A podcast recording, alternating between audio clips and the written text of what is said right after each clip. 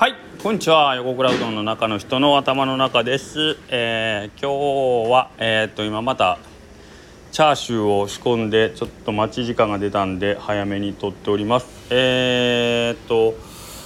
また、えー、と今日は金曜日でコーヒーがあってですね、えー、とこれがね思いのほかいろんな方が飲んでくれてるみたいで、えーとまあ、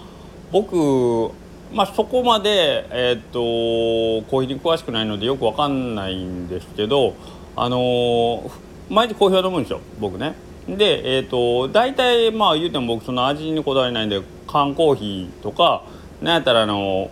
1リットルで100円ぐらいで売ってるようなめっちゃ安いやつお得用のスーパーとかで売ってるようなやつあんなんで十分なんでまあほんまにもう茶茶色やったら何でも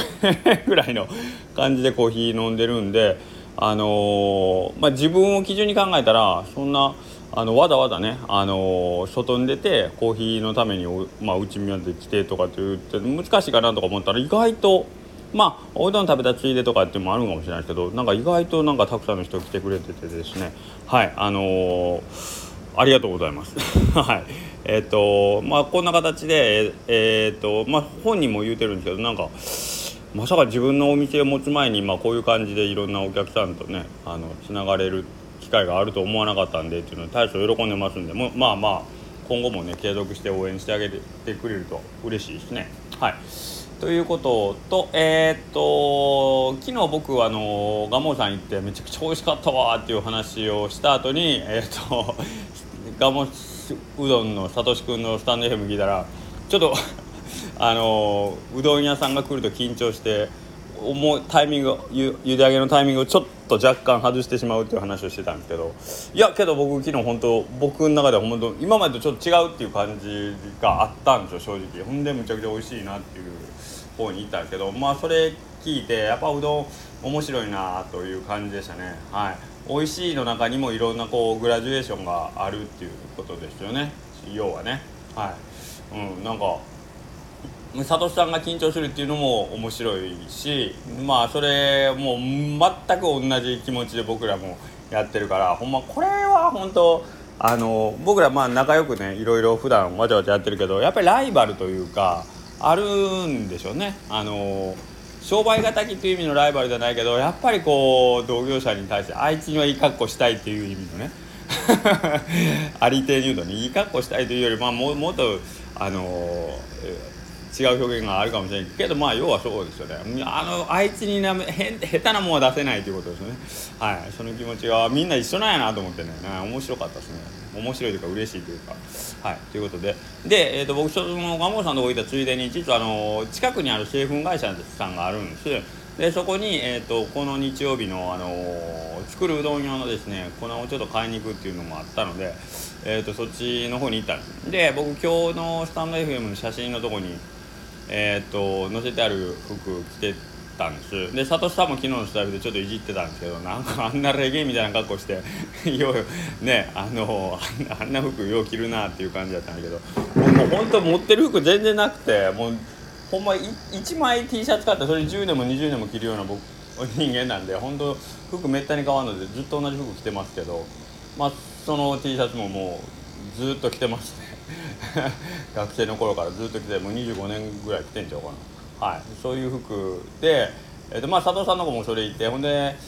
その近くの木下製粉さんっていうね、あのー製粉会社さんに寄せてもらってでその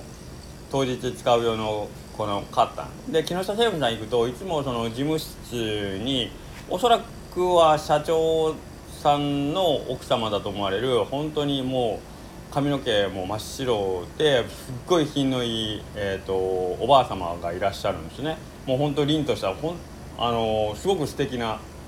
お年の取り方をされたようなで喋り方も丁寧で、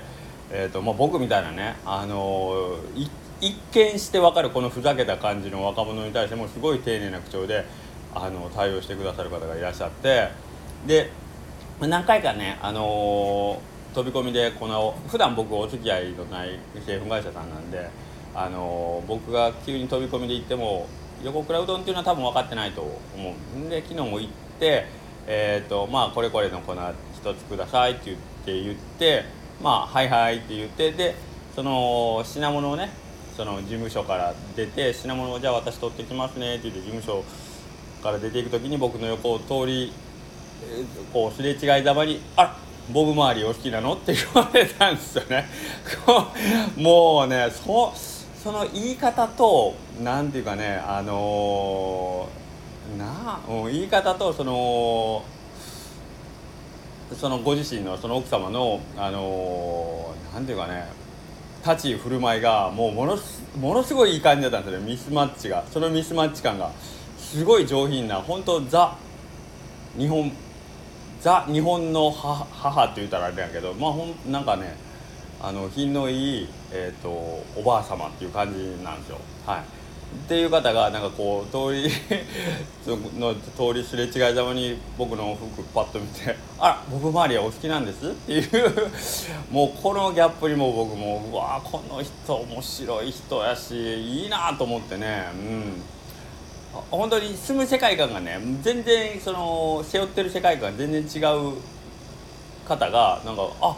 こっちのことも知ってるんかっていう驚き。でその一言があるおかげでその今まで僕の中でその品のいい本当お母様っていう印象がえじゃあこのこのお母様の例えば40年前50年前が急に僕の中でブワーッとこう